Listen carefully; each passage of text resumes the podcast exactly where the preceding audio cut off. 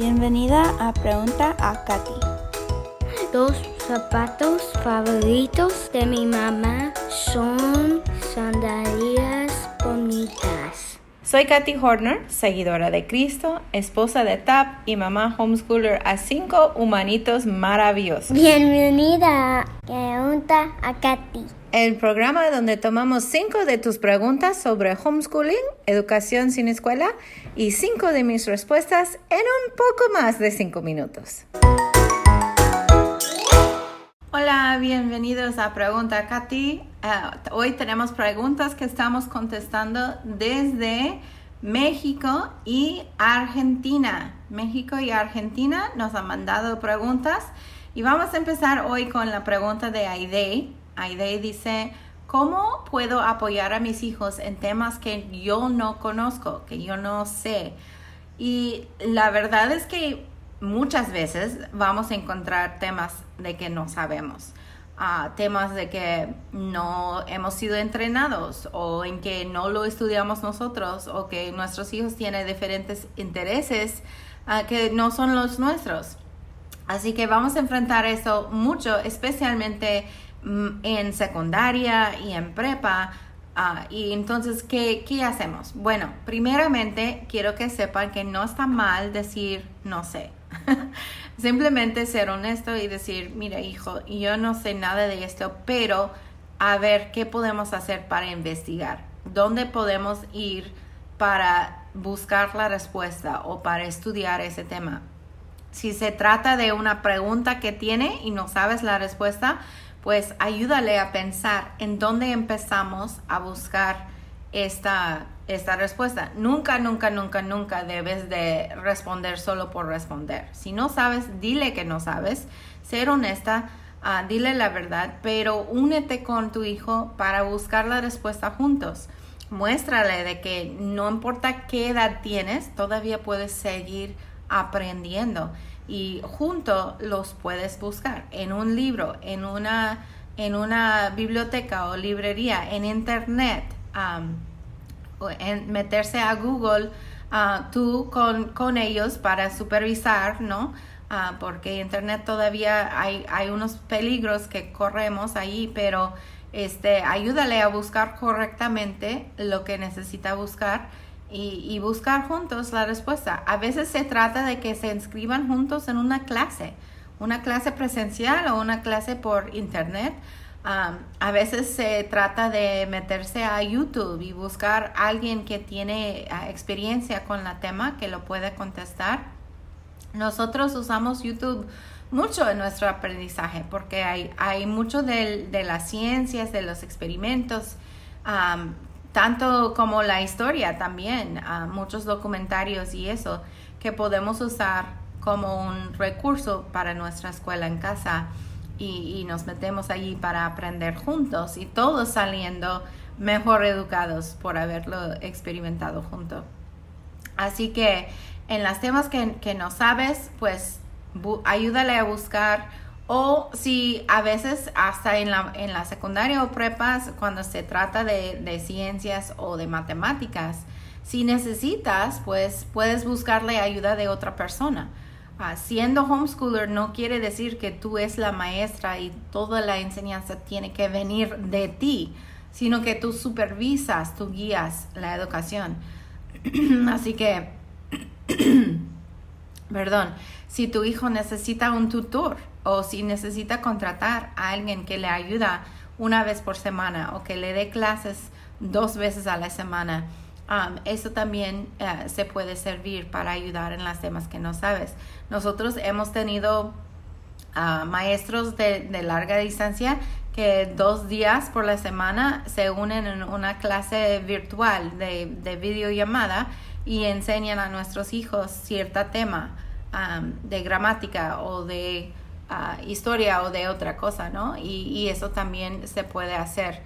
Um, incluso si tú sabes algo de algún tema y otra mamá homeschooler o papá homeschooler sabe de otro tema. Pueden intercambiar estas clases. Pueden juntarse en tu casa un día para que tú los enseñas el tuyo y en su casa el otro día. O si no están cercas para hacerlo en casa, pues hazlo en video. Usa el, Zoom, Z-O-O-M.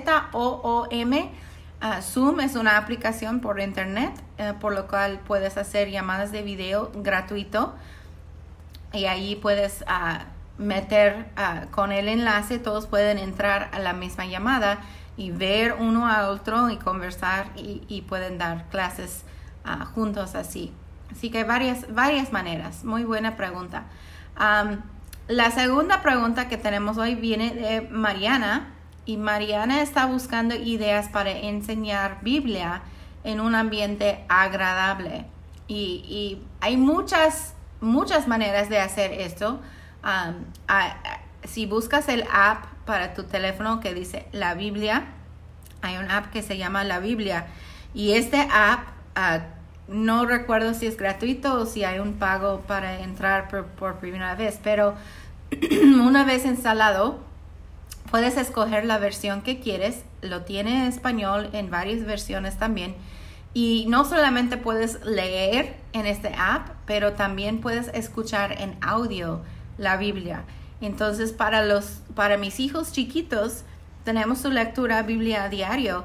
Ellos no lo leen todavía porque no leen bien, um, como para leer los profetas y todo eso, ¿no? Sino que cada día ellos escuchan en el app los capítulos que, están, ah, que son su tarea para hoy. Entonces, de esa manera, todos podemos leer juntos los mismos capítulos cada día y poder entonces platicarlo en, en la cena o en la comida. y, y, eso nos ha ayudado mucho. también si buscas en YouTube o en, tu, en la tele, muchas veces salen caricaturas de la Biblia. Y ah, cuidado que, que, no están haciendo broma de la escritura hay algunos que no nos gusta porque como que le toman ligera algunos temas bíblicos. Pero si buscas bien, puedes encontrar muchos diferentes caricaturas de la Biblia. yo los vi de niña, muchos de estos, y, y, me fundaron, me cimentaron bien muchos de los historias bíblicos que yo conozco hasta la fecha. Lo aprendí por ver caricaturas o, o películas bíblicas de niña.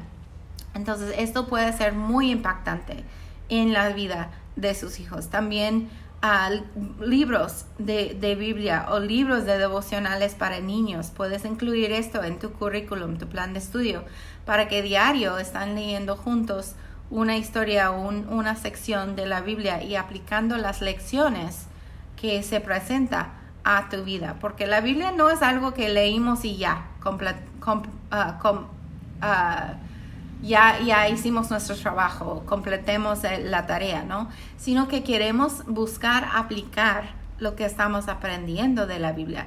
Esto pasó en la vida de tal persona en la, en la Biblia como ejemplo para nosotros.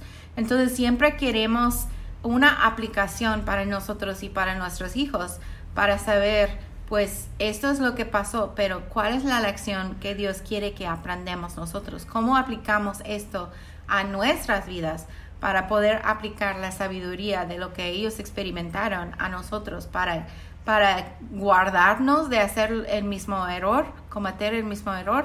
o para enseñarnos algo que, nos enseña más de Dios o más de cómo debemos ah, agradecerle.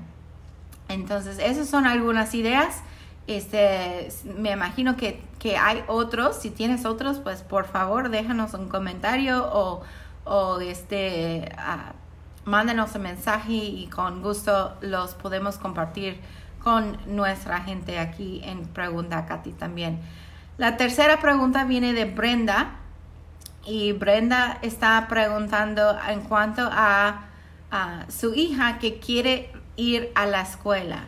Dice, si ella desea tanto ir a la escuela, ¿debo inscribirla o debo seguir con la escuela en casa con los otros niños? ¿Cómo puedo hacer que ella me entienda que al hacer homeschooling es lo mejor para ella? Eso es difícil porque no conozco a, ti, Brenda, no conozco a, a, tus hijos, no conozco la situación más de lo que me has dicho. Pero este, primero pide sabiduría a Dios, siempre, ¿no? Platícalo con tu esposo.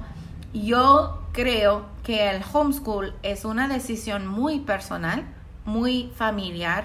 No creo que es para todos. Creo que es una decisión que cada familia tiene que tomar cada año para cada hijo, para ver cuál es la mejor opción para este hijo. Entonces, si están fijos en que Dios les ha llamado a educar en casa este año a todos tus hijos, pues así va a ser, no hay opción. Entonces puedes tratar de explicarlo a tu hija, puede ser que no va a entender y van a, va a tener que llegar a una, una situación en que aunque ella no entiende, necesita estar dispuesta a respetar tus decisiones. Y, lo importante también es no dejar que los niños manejan, porque los niños tienen, no tienen la misma experiencia, no tienen la misma perspectiva, no tienen, uh, no tienen eh, lo suficiente para tomar decisiones tan grandes por sí mismos todavía. Los estamos en, uh, encaminando, los estamos guiando. Queremos que algún día puedan tomar decisiones así por sí mismos, pero cuando estén chiquitos todavía no es, no es el tiempo. Entonces, entre tú y tu esposo debes de decir cuál es lo mejor, la opción mejor para ella, para este año. Y entonces, este debe ser. Y, ella necesita, o sea, puede opinar respetuosamente y ustedes pueden tomar en cuenta su opinión, pero la decisión en sí queda con ustedes, la responsabilidad para educar a estos hijos queda con ustedes y, van a tener que escoger, tomar la decisión ustedes y estar firmes en esto, hacer lo que es mejor para ella. Espero que esto, esto te ayudó. El la cuarta pregunta viene de Graciela y ella dice, tengo toda la voluntad, pero no, no tengo idea cómo organizarme para hacer homeschooling. No sé cómo planificar eh, el año escolar. Bueno, este, tenemos varios videos en el podcast escuela, Educando, eh, Educación sin Escuela, perdón. Educación sin Escuela está en YouTube y, y hay, hay un episodio allí en que hablamos de cómo armar tu plan de estudio. Ah, pero básicamente, Graciela, un año escolar se trata de 180 días de clase, 180 días de, estudio. Entonces, cuando tú escojas una material, vas a dividir este material en 180 o por lo menos 160, 170 uh, clases. a veces no, no es algo que necesitamos estudiar diario. Por ejemplo, si ves una, una materia de matemáticas muchas veces viene con 160 a 170 lecciones, ¿ok? Esto dura un año, una lección cada día. Si ves una clase de historia, una materia de historia, muchas veces viene con solo a 90 lecciones o algo así. Entonces, una, una de esas dura diario medio año de escuela o lo puedes estudiar dos días a la semana por un año completo, dependiendo en, en qué tan rápido puedes progresar ah, de, de, acuerdo al ritmo de su hijo. Pero básicamente cuando estás planeando un año de escuela, estás, estás viendo unos 160 a 180 días de estudio. Ahora, dentro de eso todavía hay gracia para los días de enfermedad, si vives donde hay nieve y clausura de escuela, esto se incluye dentro de los 180 días. Um, si vas a tener salidas educacionales en que tomas todo un día para ir y conocer algo um, educacional, el, parque zoológico, el donde, donde este, crecen los peces, el uh, supermercado y qué hace detrás de las puertas y todo eso. O sea, cosas así también cuentan como día de escuela. Entonces, eso se incluye dentro de estos 180 días. Entonces, es, es ah, dividirlo en estos 180 días de, de clase y poder tomar récord, mantener tu récord de lo que se hace diario durante este año escolar en cada materia diario. Ok, La quinta pregunta, la última pregunta de hoy viene de Liliana y ella dice, apenas estamos empezando, ¿cómo organizo mi día cuando estoy trabajando y educando en casa y tengo dos, tengo pequeños también? Ok, muy buena pregunta y, y tienes todos mis respetos para trabajar y también educar en casa. En las conferencias que acabamos de tener la semana pasada, um, Yeye Cantero dio una clase en cuanto a, que es madre soltera y todavía educa en casa y dio muchos tips. Pero la cosa es que cuando educas en casa puedes ajustar el horario de la educación al horario de la familia. El trabajo obviamente es necesario. Entonces, tú trabajas cuando tienes que trabajar y haces escuela o haces uh, la enseñanza formal en las otras partes de tu día. Entonces, si trabajas de mañana, haces tareas de tarde. Si trabajas de tarde, haces tareas de mañana. Tú puedes ajustarlo a tu horario escolar. Y si, si tienes chiquitos, yo sé cómo tengo, um, tengo cinco hijos y todos nacieron dentro de este, a ver, dentro de nueve años. Entonces, Casi siempre tuve algunos bien chiquitos mientras estaba enseñando a los grandes. Apenas hoy la chiquita, ah, este año la chiquita entró a, estudiar más formalmente, pero hemos tenido chiquitos todo el tiempo. Y la clave para hacerlo es incluir a los chiquitos siempre cuando puedes. Cuando estén leyendo juntos, que los chiquitos estén allí también escuchando parte de la experiencia. Cuando estén haciendo experimentos, que también estén ahí presentes, viendo, observando, participando en lo que puedan, ¿no? Ah, cuando están haciendo tareas de matemáticas, que ellos pueden estar allí coloreando o jugando plastilina o lo que sea, ¿no?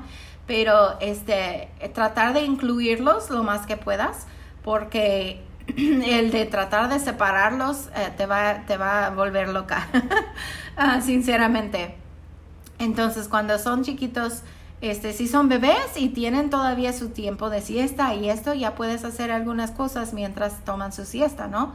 Pero si no se puede hacerlo así, entonces tratar de incluirlos en las, las cosas que puedes, mantenerlos cerca, no rechazarlos durante esos tiempos.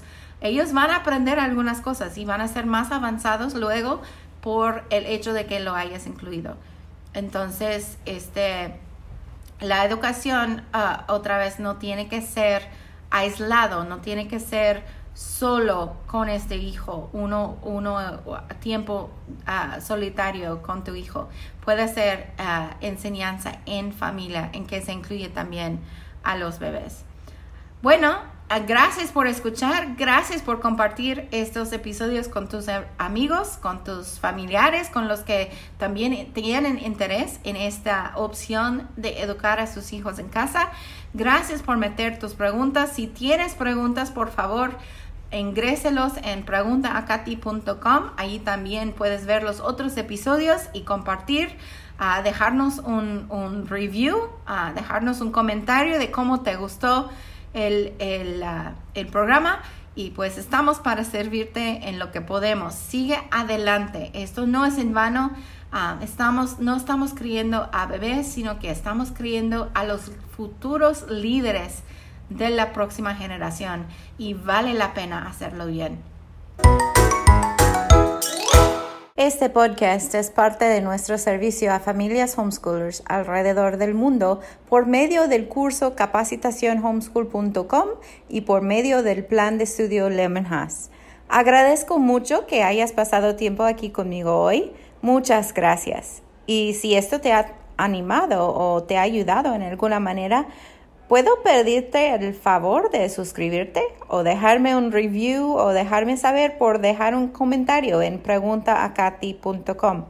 Me encanta leer todos tus mensajes y antes de despedirnos hoy, déjame recordarte que hoy, ahora mismo, Dios les ama a tus hijos y Dios te ama a ti, exactamente como estás, con todas tus fallas, tus temores, tus secretos, tus dones y tus sueños no realizados.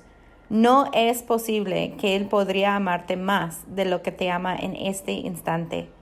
Pero a la vez, amiga, Él desea mucho más para ti. Mi oración es que su gracia y paz te serán multiplicadas en tu vida, en tu hogar y con tus hijos por medio del conocimiento de y relación personal con nuestro Señor Jesucristo. Te mando un abrazo virtual y nos vemos en el próximo episodio.